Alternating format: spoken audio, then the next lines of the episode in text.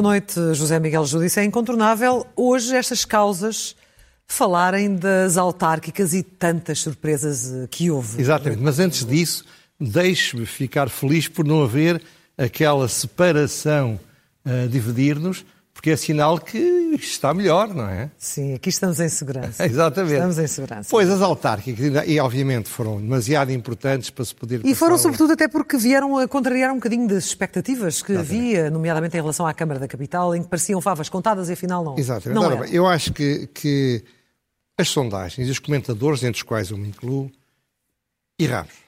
erramos mais do que seria razoável. Portanto, acho que se justifica uma meia-culpa. Aliás, não sendo político, é mais fácil reconhecer erros. Agora, eh, de facto, isto confirma que o João Pinto, o famoso jogador, que uma vez com sentido de humor disse, prognóstico só faço no fim do jogo, é era muito prudente. Agora, uma coisa é nós reconhecermos erros, outra coisa é aceitarmos extrapolações à la Rio.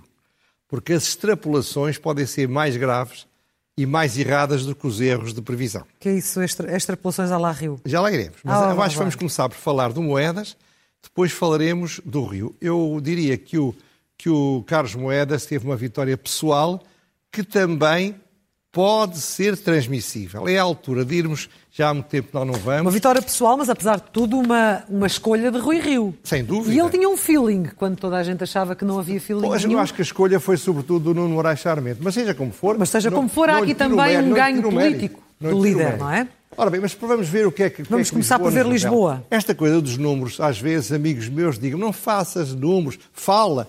Eu acho que é importante darmos os números para as pessoas perceberem em concreto a Claro, realidade. claro. Vou- Eleição para a Câmara. Moedas teve 34,25, o Medina teve 33,33. Certo. Mas vamos ver as votações para a Assembleia Municipal, em que o fator pessoal dos candidatos é menos importante. É onde votam, sobretudo, nos partidos. Ora bem, primeiro ponto, comparar de 2017 com 2021. Na Assembleia Municipal, o PSD e o CDS e os seus aliados baixaram ligeiramente em relação a 2017. O PS baixou mais, baixou cerca de 7 pontos percentuais, o que é bastante, teve uma grande derrota. O Bloco de Esquerda e o PC ficaram iguais, baixaram 0,1, portanto ficaram completamente iguais, embora o PC subiu e o Bloco de Esquerda baixou. Aliás, o Bloco de Esquerda teve um resultado péssimo em todo o país. Em Lisboa ainda apareceram o, o Iniciativa Liberal e o Chega, que em conjunto na Assembleia Municipal tiveram quase 11% de voto. Ora bem, e sendo a primeira vez que se candidataram, ficaram praticamente na percentagem do Bloco de Esquerda, que já anda nisto há 20 anos. Portanto, foram, em Lisboa, claramente vencedores. O que é que isto revela que é muito importante? É que, de facto, houve uma vitória pessoal do, do Carlos Moedas, porque ele foi buscar voto, provavelmente a votantes do Chega e do Iniciativa Liberal, para a Câmara.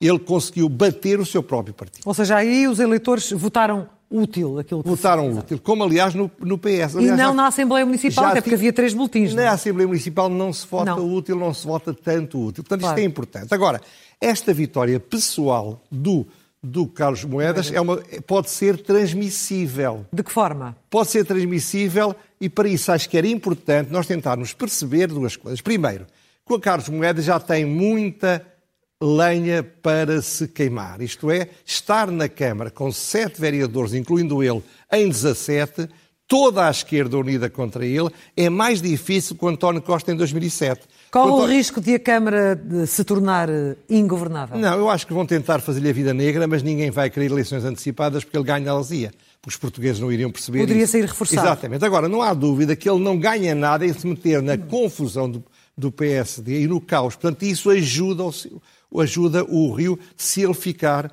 ficar, digamos, neutro. Agora, é preciso vermos agora o que é que se passou a nível nacional, porque isso é que tem a ver com o Rio Rio. E aí acho que os resultados não são aquilo que parecem. Vamos ver um outro, um outro mapa e é muito curioso este também. Compara-se 2017 com 2011. O PSD e o CDS e os seus aliados baixaram a votação a nível nacional de 2017 para 2021. Não baixaram muito, mas baixaram. Baixaram, sim. O PS também baixou e baixou mais, por isso é que o PS foi derrotado, por isso é que a derrota é mais do Costa do que se julga dizer. E, Derrotado, portanto, tendo vencido, a nível percentual, é verdade, eleições. Mas em termos de votos, e em número teve, de câmaras Em também. termos de votos, teve mais 1% que o PSD. Uhum. Só que o que é que se nota? A esquerda teve uma derrota, toda ela, porque o Bloco de Esquerda e o PC baixaram em relação a 2017, mas o Iniciativa Liberal e o Chega só têm a nível nacional 5%. Sim. O que basta fazer as contas para se perceber que o PSD está muito longe de uma vitória eleitoral se as coisas não se alterarem substancialmente. O Moedas ganhou as suas esporas de cavaleiro, teve uma grande vitória. Agora, não significa com isto que, apesar de haver uma grande derrota do PS, e lá iremos mais à frente, o PSD tenha tido uma vitória que encha as medidas. Mas, apesar de tudo, há aqui uma ótimo, vitória foi, política. Foi mais, mas política. O Rui Rio foi o principal vencedor a nível nacional. O Rodrigues Santos foi talvez ainda mais do que ele. Porquê? Porque teve, manteve todas as câmaras melhorando e, e, através de uma boa estratégia, conseguiu aumentar. Eu vejo os seus adversários dizer ah, mas ele só ganhou porque se aliou ao PSD. Bom, então fez bem. For, claro. Foi uma boa estratégia. Para ambos, este balão de oxigênio vai manter-se durante Mas este dado é muito importante, porque eu creio que as pessoas não tinham noção que o PSD e o CDS tiveram menos este ano do que tinham tido em sim. votos em 2020 e 2017. Vamos para a mesa? Vamos para a mesa. Vamos para a mesa. Muito bem. Não, não, não, tinham noção que, que havia esta, esta, esta havia, diferença tão curta, não, não é? Não havia muito essa noção, parece-me a mim, não é? Sendo que neste momento, enfim, depois desta noite eleitoral, nós, há sempre uma perspectiva do que é que é uma vitória e uma derrota e todos estão a puxar pelas suas vitórias claro, de alguma maneira. Claro. Agora, o que é preciso ver, agora, agora começa-se a pensar nas legislativas. É verdade que os independentes tiveram uma grande vitória. Claramente foram grandes vencedores no seu conjunto. Sim. E eu diria que as, a maioria das candidaturas independentes são mais de direita do que de esquerda, por razões que se compreende. A esquerda é mais ideológica do que a direita. Portanto, se isto for verdade, estão embutidos ali votos dos independentes que, numas eleições relativas, podem ir para o PSD e CDS, o Iniciativa Liberal e para o Chega. Pois. Agora, o que eu quero dizer com isto é que o PSD e o CDS não ganharão as eleições sem o Iniciativa Liberal e sem o Chega. O Iniciativa Liberal não é um problema, mas também não as ganharão com o Chega, porque o país não está preparado para apoiar alguém que faça uma coligação com o Chega, como não estava preparado para apoiar alguém que fizesse um acordo com o Bloco de Esquerda há 20 anos. As coisas Se calhar não uma coligação formal antes das eleições, mas o que farão depois não. Pois, não mas, sabemos. Mas, mas o Bloco, mas provou-se que o Bloco, o, peço desculpa, o Chega está em todo o país, ao contrário do, do Bloco Mas nestas autárquicas, uh, o que aconteceu é que não, foi, não teve um, um, resultado tal como muitos projetavam que teria. Acredita que isso será diferente numas legislativas? eu acho que ele teve um resultado magnífico, Chega, é ilusório, dá muito jeito aos seus... dizia que queria ser a terceira força política, ficou muito ah, longe disso. Isso era um disparate. Ele pode... Está bem, mas era o que ele dizia. Não, está bem, mas o que eu digo é isto, ele conseguiu eleger 19 vereadores quando o Bloco de Esquerda, que é uma força a olhar para os jornais e para as televisões fortíssima, e que de facto só teve quatro. E, portanto, ele acabou de chegar, e pior do que isso, para quem não gosta do Chega, uh, diria como é o meu caso, mas eu aqui apenas procuro comentar, o Chega pode condicionar em todo o país a votação no PSD e no CDS porque ele está mais espalhado pelo território, é um país de características nacionais. Ele elegeu vereadores pouquíssimos, é verdade, muito menos que o CDS, mas elegeu-os do norte ao sul, do Algarve a, Vila Real ou a Bragança. Portanto, eu diria que a situação não está fácil, embora eu reconheço e digo com toda a sinceridade, Francisco Rodrigues Santos e, e, e Rui Rio ganharam, e ao ganhar em Lisboa, tornaram-se fortíssimos a nível interno. A nível interno. É muito difícil deitá-los abaixo. Mas Não a questão dizer... agora é, quando projeta para o futuro e projeta para umas legislativas, eventualmente, terão eles essa força depois a nível nacional? Ora, é a grande questão. Essa é que é a grande questão. A Por pergunta isso é que os, os militantes dos dois partidos vão ter de pensar assim. Certo, eles ganharam, mas serão eles as pessoas mais certas para ganhar em 2023? Agora, o Rio que estava Como? dado Sim. por morto, Sim. ressuscitou. E o Rodrigues Santos, que já, não, já dizia que já nem morto estava, estava pior que isso, ressuscitou Lá também. Assim. Portanto, as coisas são o que são. Agora, o PS, há que falar do PS. Sim. Ora, foi, foi uma grande vai ser interessante Vai ser interessante acompanhar o que irá acontecer a nível político neste país nos próximos dois anos. Exatamente. Vai ser muito interessante. Muito interessante. Vai ser muito interessante estar aqui. É, é sempre, mas mais assim. Ora bem, o que eu dizer, o PS foi uma surpresa total Esta derrota é uma derrota clara de António Costa. Foi uma derrota pessoal dele. Pela forma como ele se empenhou nesta Tudo, campanha. sobretudo pela forma como se empenhou. Ele foi de tal maneira a jogo que, de facto, toda e qualquer derrota é mais dele do que dos autarcas. E os autarcas percebem isso, as pessoas estão zangadas com ele, porque afinal ele não foi ajudar tanto como se chegaria. E o PS tinha tudo para ter uma grande vitória. Repare, a bazuca. A, a chamada libertação total da pandemia, que não teve os resultados que se pensou, porque o país caladinho não acha aquilo que se diz todos os dias para nos, nos mídias. Isto não correu bem, a pandemia correu mal, a gestão da pandemia foi má e, portanto, os portugueses não estão contentes com isso. Mas mais do que isso, tomaram medidas populares como aquela de anunciar que daqui a 15 dias, 3 semanas, iam controlar o aumento da eletricidade. Não podiam esperar pelo momento em que uma entidade supostamente independente ia tomar decisões. Tinham o prémio dos incumbentes. Ser líder de uma Câmara é uma vantagem que dá 15 pontos percentuais. Quase Falámos sempre. disso. Bom, além disso, o PSD tinha um líder fraco. Portanto, com isto tudo, não é possível imaginar que o PS, alguma vez mais, nos, nos- nos próximos anos, vai ter um momento em que possa ter um sucesso tão grande como poderia ter tido. Ora, porquê é que ele não teve este sucesso? Ele podia ter um descalabro muito maior, mas houve coisas que o ajudaram apesar disso. Primeiro, o PC teve uma derrota.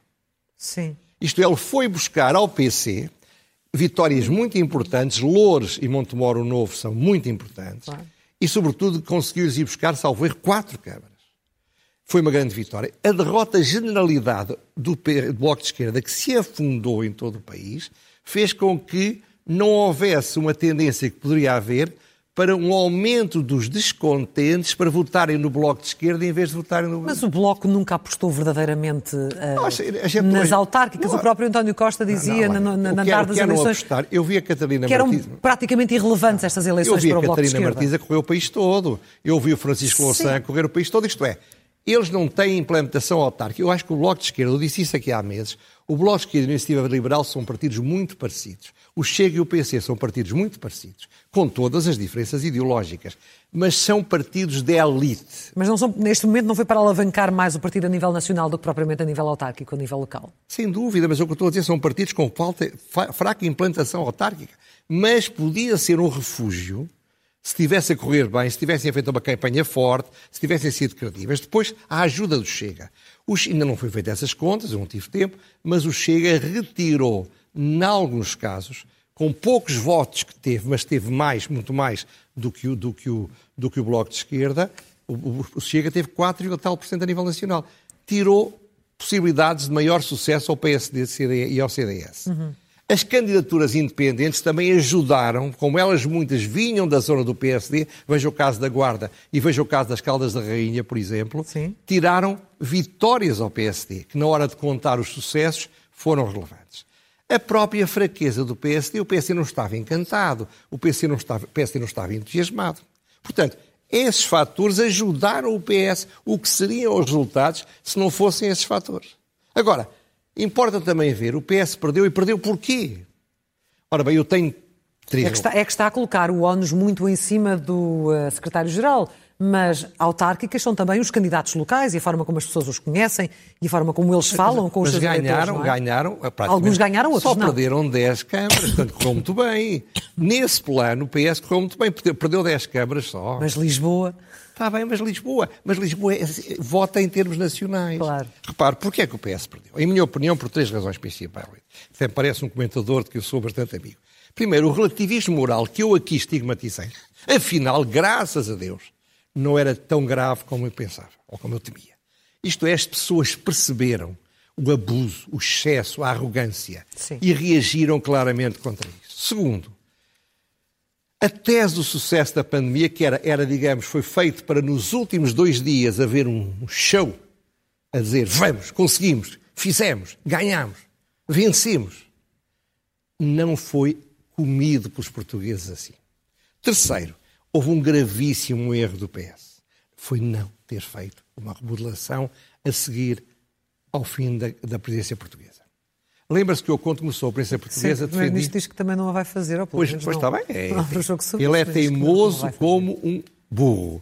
O que é uma qualidade às vezes, um defeito também o é.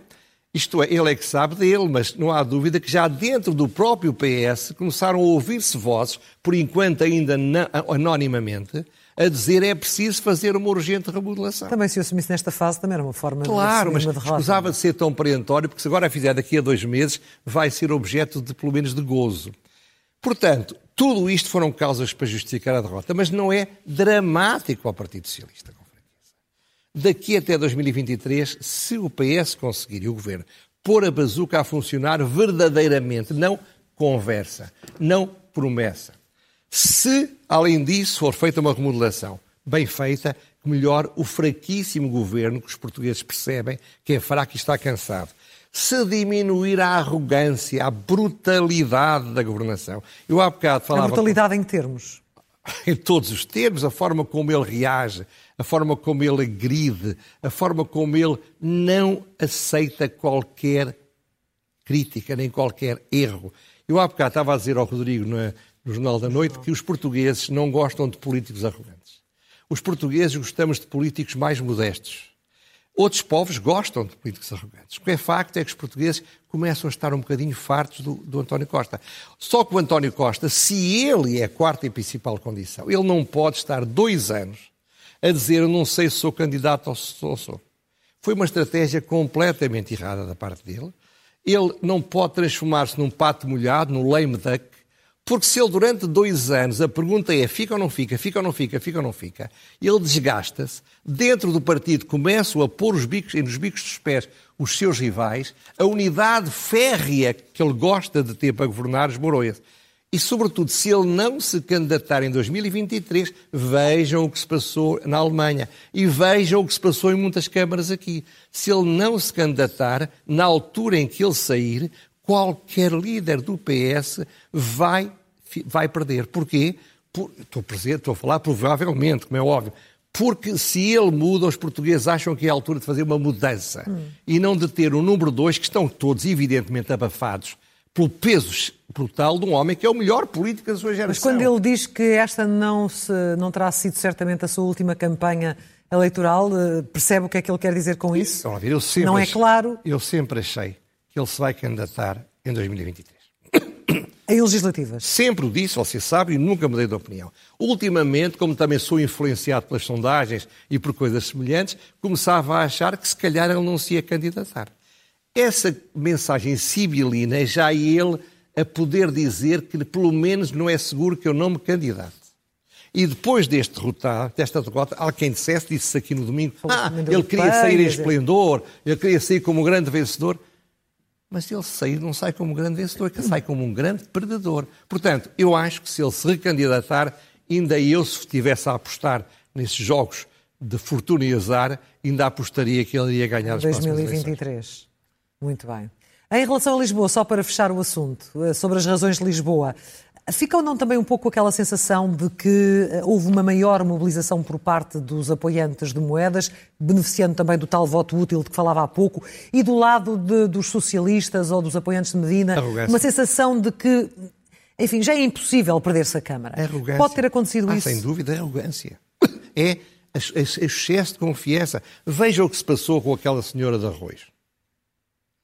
Com Margarida Martins. Aquela senhora, no, no, dia em que aquilo aparece na televisão, nos jornais e nas redes sociais, ou ela se demetia nesse mesmo momento, ou era demetida. A confiança tinha-lhe de ser retirada. Mas não aconteceu nem uma coisa não. nem outra. E aquilo que é, porque é que aquilo foi grave? Porque passou a mensagem que, que está na sociedade portuguesa e que a história da bazuca tinha aumentado, de que os partidos vivem à custa do Estado, que o PS está a abusar. E, portanto, aquilo foi um erro calamitoso e um erro também de arrogância. Acho que o PS estava muito arrogante. Se aprender um bocadinho de humildade, o Costa ainda não começou. Mas tem tempo para começar, não é? Portanto, eu acho que não vai haver crise nenhuma política. Eu acho que não vai haver eleições antecipadas, porque era uma coisa que talvez pudesse acontecer. Eu acho beneficiá-lo, facto... eventualmente? Pois, mas agora não, agora perdia, perdia muito, agora não ia beneficiá-lo. Portanto, vamos ver o que é que se passa, mas vai ser muito divertido estarmos atentos ao que se vai passar nos próximos dois anos. Até 2023. Vamos eh, às quatro rubricas habituais, começando pelo elogio.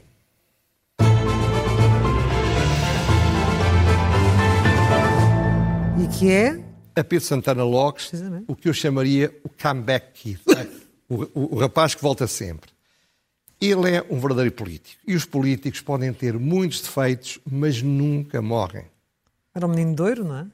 Mas, sobretudo, é um político. Repara, a vitória da Figueira foi montada na, na nostalgia do passado. Eu há dias alguém me mandou, há semanas, uma notícia de, dos anos 40 em que, em que, em que revelava-se que a Figueira era o grande centro de férias do verão em Portugal. Hum. Sabe que iam para a Figueira no verão, nos anos 40, 200 e tal mil pessoas. Isso era uma brutalidade. Isso dava um, dava um prestígio, dava, as elites iam para lá, havia muita, muita, muita, muita atividade, muita beleza. O Santana Lopes fez esse esforço aqui há uns anos uhum. e votaram nele por nostalgia, mas... Ele Para tem... querer voltar a pôr Figueira no mapa. É isso, mas ele tem carisma. Sim. E o carisma em política, sobretudo numa altura em que os políticos são cada vez mais banais, repetitivos, não cometem erros, mas também não dizem nada de interesse, é um trunfo. E ele ganhou com grande mérito, portanto merece o elogio. Ler é o melhor remédio.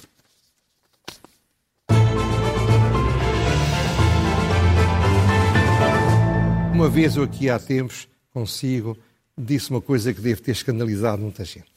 nunca gostei muito da Merkel. Digamos, nunca foi santa da minha devoção. E foi muito curioso, eu li na semana passada no Economist um, uma reportagem grande e um editorial principal sobre Merkel, dizendo que ela deixou a Alemanha numa confusão. Hum. Isto é. Ela que era agregadora durante tantos anos. Pois, que, que... Repare, ela formou-se no stalinismo, prudente, cautelosa, não pôr o pé em falso. Eu acho que ela evitou problemas, fez isso muito bem. Mas não tinha desígnio, não tinha visão, não tinha capacidade de arriscar. Não era uma Churchill, não era uma Monet, não era uma, uma, uma Delors. Como ela, é que ela ficará para a história? Ela, ela, ela dirigiu o, o, o, carro da Europa e dirigiu o carro da Alemanha do banco de trás com a opinião pública em piloto automático. Sempre a fazer o que a opinião pública queria que ela dissesse que fazia. É essa a imagem que Nunca gostei muito dela. Acho que ela, ela fica, fez muitas coisas, com certeza, mas o Economist, que é muito sereno, faz uma crítica muito dura a ela que eu não imaginaria que aquele jornal uma vez fizesse. E está mais otimista? Leiam. Hã? Está mais otimista agora? Eu não estou otimista nem pessimista. Acho que a Alemanha está numa crise muito grande. Ela, ela não tomou decisões que eram essenciais e vão-se pagar o preço, infelizmente, também para nós. Leiam esse artigo do Economist, essa reportagem, porque isso é muito importante para a Europa, o que se passa na Alemanha e também para Portugal. Vamos à pergunta sem resposta.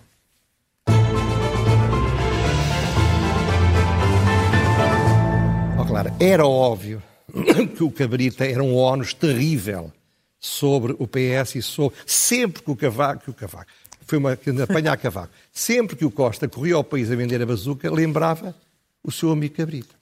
Era evidente que uma viagem a 200 km a hora do Cabrita deveria levar a que nenhum político andasse a 200 km a hora enquanto as pessoas se lembrassem. O António Costa foi a 200 km a hora, em média, de Lisboa para o, para, para o Algarve. Estava com pressa, não é? É com a arrogância de um predestinado. Sim. Eu quero lá saber, eu tenho de ir, vou. E as pessoas percebem isto. Depois, era evidente, como já falei, que aquele vídeo sobre a Margarida Martins, pessoa que, aliás, eu conhecia há muitos anos, teve um trabalho notável no abraço, eu tinha uma relação muito boa com ela, não a vejo há muitos anos, mas realmente ela devia ter-se demitido ou ser demitida. É uma total falta de sensibilidade política, que é muito estranha no António Costa, quando ele, além de mais, diz que estes casos e casinhos não devem desviar-nos a atenção, foi ele que o disse, os portugueses deviam estar mobilizados para aplicar os dinheiros da bazuca. Como se estes pequenos casos e casinhos não minassem. É evidente. A, a, Portanto, a pergunta é esta. Seria possível contratar-se um bobo da corte para ir para São Bento para dizer sem medo ao Primeiro-Ministro o que ele não gosta nem quer que lhe digam. O Primeiro-Ministro quererá da... ele viver na sua bolha? Bolhos, os bobos da corte eram assim, faziam essas sim, coisas. Sim, mas às vezes as pessoas querem viver nas suas bolhas, pois é, não é? mas depois acabam por perder com isso. Finalmente a loucura mansa.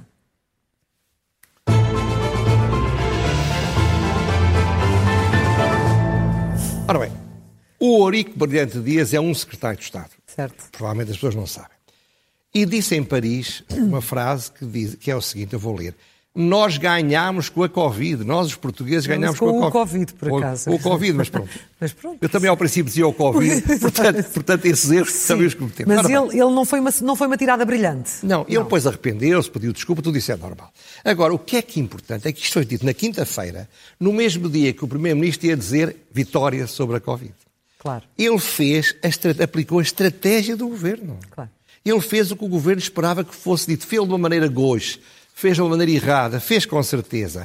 Mas a loucura não foi o brilhante Dias não ter uma tirada brilhante, não. A loucura foi quem montou uma estratégia em que aquelas pessoas que adoram a disciplina partidária porque sabem que isso é que lhes dá carreira, sobretudo quando vieram do lado seguro, como é o caso dele, levam longe demais o seu esforço. Foi uma estratégia louca do António Costa, um homem que eu admiro, quem tenho, com quem tenho até boa relação pessoal, que acho e volta a continuar a dizer é o melhor político da sua geração, mas teve nos últimos seis meses verdadeiramente catastróficos. Muito bem, ficamos por aqui para e semana, voltamos. Cá estaremos, no dia, no dia da República, para fazer alguma coisa republicana. republicana. É verdade. Até lá, com as causas.